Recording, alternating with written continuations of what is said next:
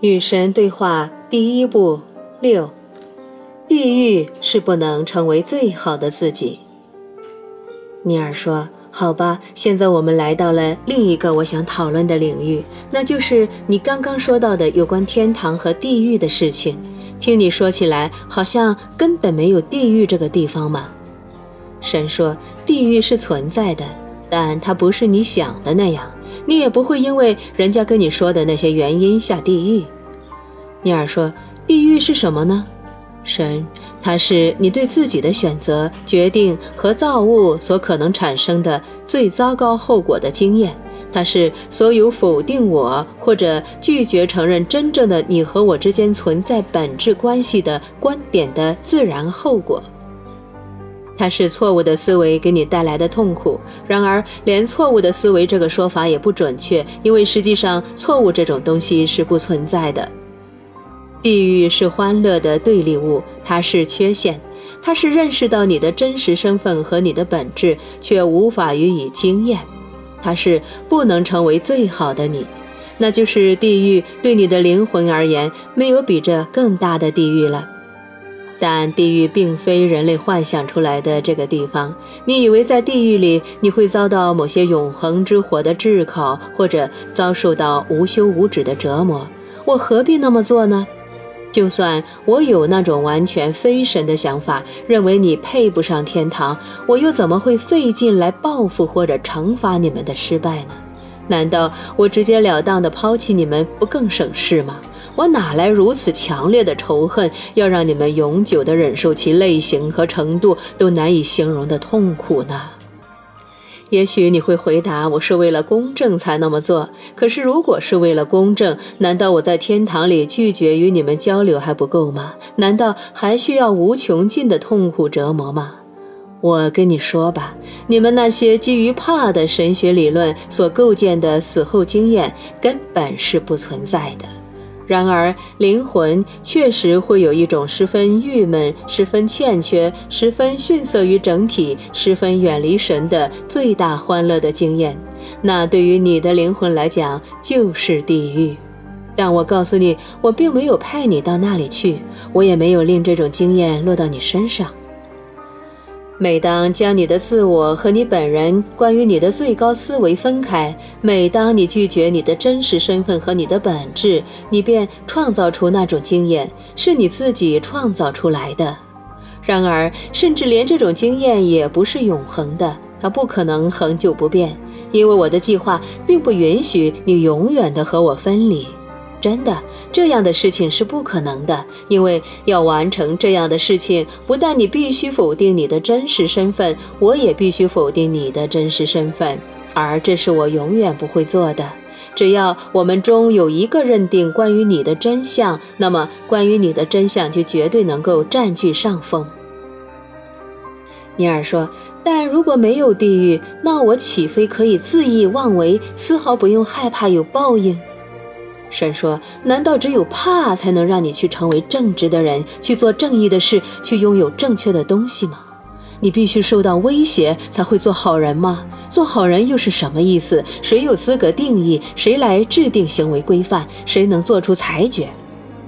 我告诉你吧，你是你自己的裁决者，你设定行为规范，你过去和现在做的有多好，由你自己说了算。”因为只有你才能确定你的真实身份和本质，以及你的理想身份，而且你是唯一能够评判你的所作所为的人。别人永远不能审判你，就算是神，又为何、如何会审判神自己的造物，并用坏来形容他呢？如果我想要你处在完美的状态，只做完美的事情，我就会让你留在你出生的那个绝对完美的世界。这个过程的全部意义就在于让你去发现你自己，去创造你的自我，从而成为真正的你，成为你真心想成为的你。然而，你不可能成为真正的你，除非你还可以选择成为别的东西。因此，我怎么会由于你选择了我提供给你的选择而惩罚你呢？如果我不希望你有第二项选择，那我为什么不只是创造第一项就好了呢？将我定义为睚眦必报的神之前，你必须问你自己这个问题。让我来直接回答你的问题吧。是的，你可以为所欲为，丝毫不用害怕有报应。然而，意识到结果对你也许不无注意。结果即是后果，自然的结局。这些与报应或惩罚完全不同。结局只是结局而已，它们是自然规律的自然应用的后果，它们是作为已然的后果而发生的必然，它们的发生是完全可以预料的。所有物质生活的运转都遵从自然的规律，只要你回忆起这些规律并应用它们，你就能够在物质层面上掌控生活。你所谓的惩罚，或者你所谓的不幸或者倒霉，无非是自然规律在维护其自身而已。尼尔，看来我只要认识这些规律并遵从它们，就再也不会有麻烦的时刻了。你的意思是这样吗？神，要是那样，你经验到的你的自我将永远不会处在你所谓的麻烦状态中。你的生活将不会遇到任何问题，你将不会遇到让你惊慌的情况，你将会结束所有的忧虑、怀疑与害怕，你将会过上你幻想中的亚当与夏娃的生活。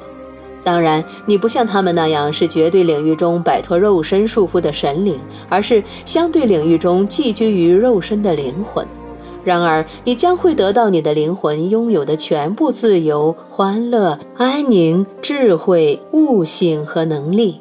你将会成为圆满的实现了自我的生命。这是你的灵魂的目标，这是他的追求，在肉身中圆满地实现其自我，变成其真实本质的化身。这是我为你定下的计划，这是我的理想。我将要通过你实现我自己。那样的话，概念就被转化为经验，我将会惊艳地认识到我自身。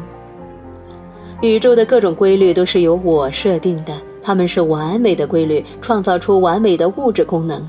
你曾见过比雪花更完美的东西吗？其精巧、形状、对称、自相似性和独特性，无不叫人百思不得其解。这种美妙自然现象的神迹，让你赞叹不已。然而，我光用一片雪花就能展现出宇宙规律的完美，你怎么还会认为我无法对整个宇宙也这么做呢？即使看到宇宙万物对称的结构和完美的形状，从最大的天体到最小的粒子，你亦将无法在你的现实中领会到宇宙的真相。就算是现在，你已经管中窥豹，略见一斑，然而你也无法想象或理解它的奥义。然而，你能够认识到宇宙的真相是深奥的，其复杂和非凡，远非你目前的理解能力所能接受。